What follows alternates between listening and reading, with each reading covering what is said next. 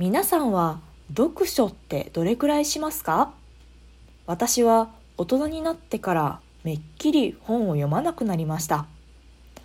小さい頃子供の頃は父親が毎週図書館に通っていてでその借りてきた本が家中に散らばっていてで私もそれを適当に手に取ってパラパラめくったりがっつり読んだりするっていう習慣があって割と読書は身近でした。あと夏休みの自由研究で自主的に何冊読めるかチャレンジみたいなこともしてたんですよね。で毎夏休みおそらく30冊ぐらいは読んでたんじゃないですかね。あと学校の図書室も手軽に行けて手軽に借りられてでどれぐらい自分が本読んだかっていうのも分かるように読書通帳まではいかないんですけどなんか記録がつけられるようになっていて本をたくさん読んでるやった達成感みたいな感じで読書の習慣は小中学校の頃はありましたね。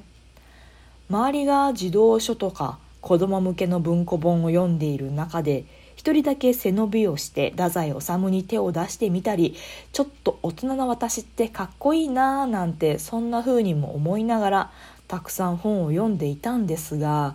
高校になってくると受験勉強とかで忙しくって本を読む時間がなくなってきてもちろん活字中毒の毛があるので新聞を読んだりだとか国語の教材で出てくる作品とか問題集の作品とかをがっつり読み込んだりはしてたんですけどちゃんと本を借りるなり買ったりして読むっていう習慣がそこで途切れてしまったんですよね。で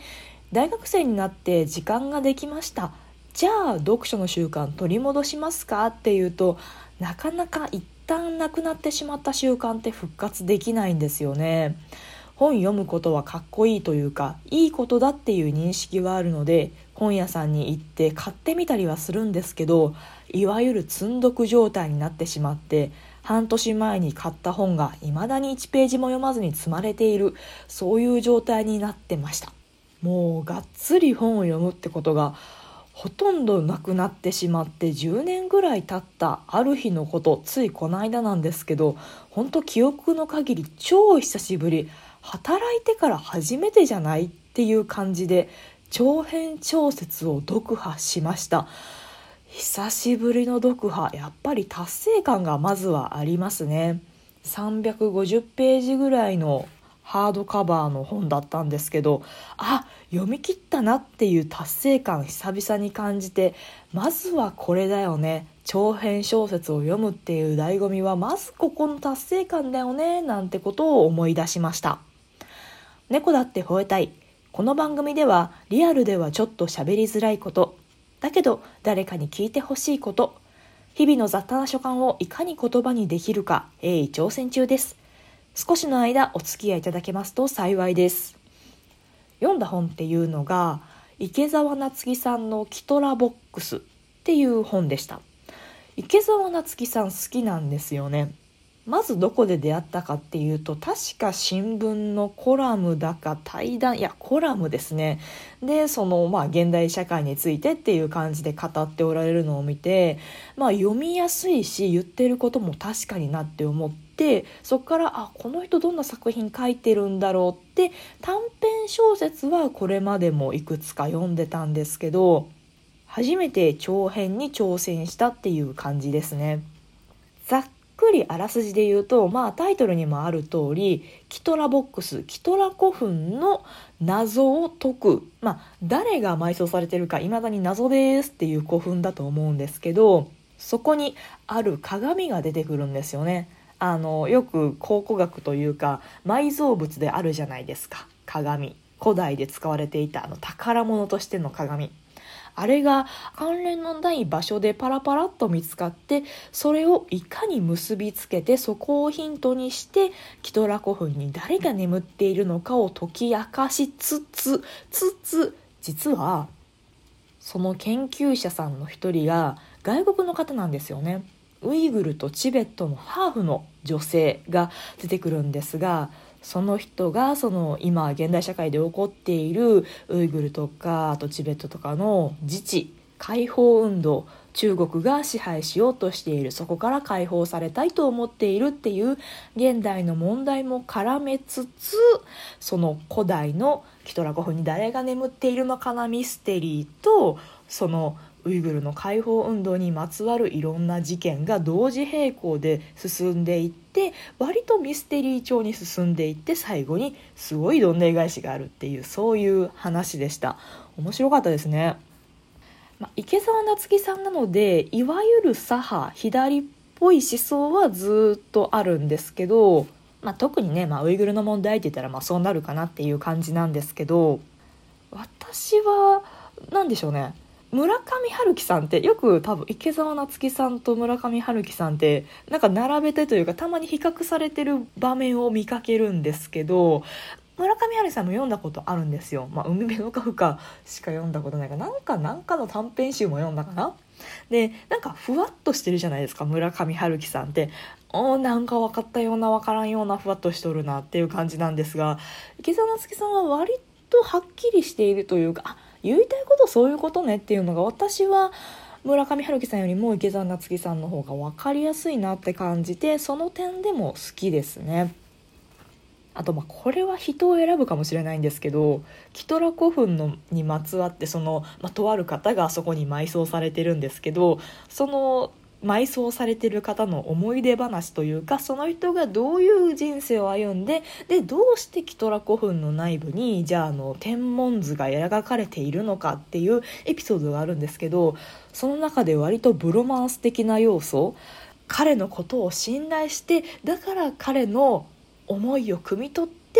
天文図を書いたんだっていうそういう流れがあるんですけど割と BL に変換できそうというか男の友情を超えてブロマンスだよねみたいな場面もあってそこもグッとくる人にグッとくるんじゃないかなと思ったりします。読書感想文って難しいですよね私も子供の頃夏休み何冊読めるかチャレンジとかで読んでたんですけど、まあ、とにかくその時は量をこなすのは偉いことと考えていたので、まあ、適当にね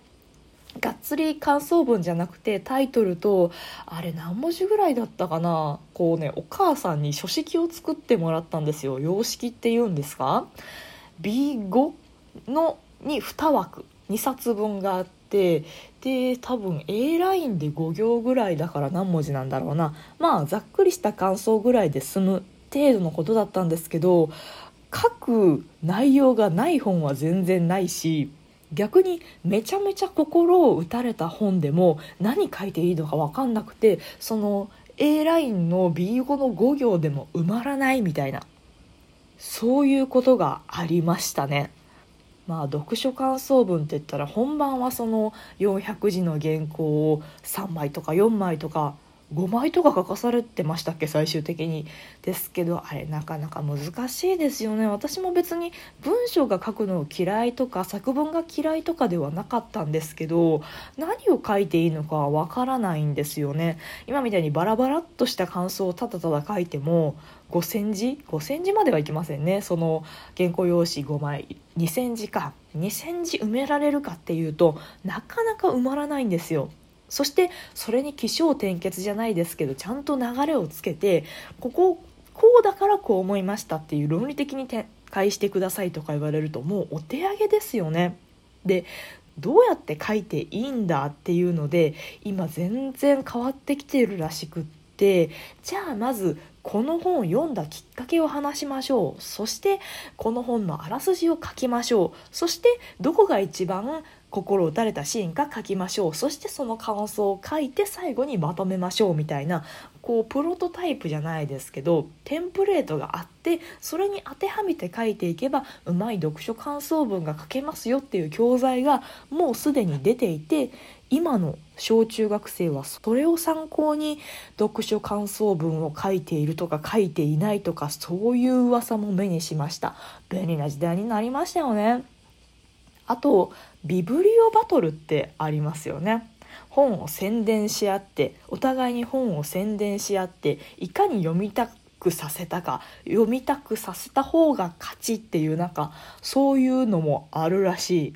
どうなんでしょうね。でも読書の一番の目的は楽しんで読むことと自分の見識とか世界とか価値観を広げるとこにあると思うので例えばまあ感想をしたためるのはまあ100歩譲るとしてビビビブリオバトルで競技的になっちゃうのはなんかちょっと味気ない気もせんでもないですよね。その私もその何冊読めるかチャレンジ夏休みにしてた頃は本当何冊読めるかが目的だったのでなんか文字追ってるだけの時とかあったんですよ。まあ、とにかく量をこなさなきゃいけないからあんまり話の中身は頭の中に入っていないんですけどとにかく文字を追っていってはい読んだことにしましょうみたいなでもそれって本来的な意味ではないですよね。まあ、多読がいいとか精読がいいとか、まあ、いろんなこと言う人がいますけど楽しんでするっていうのが私は最も大事だと思いますね。良い読書体験というのはしっかりとそのお話が自分の腹に落ちてなんか今後の人生でふとした瞬間に思い出したりだとかそういうこと役に立つんじゃなくてなんか自分の心の糧になるというかなんとなく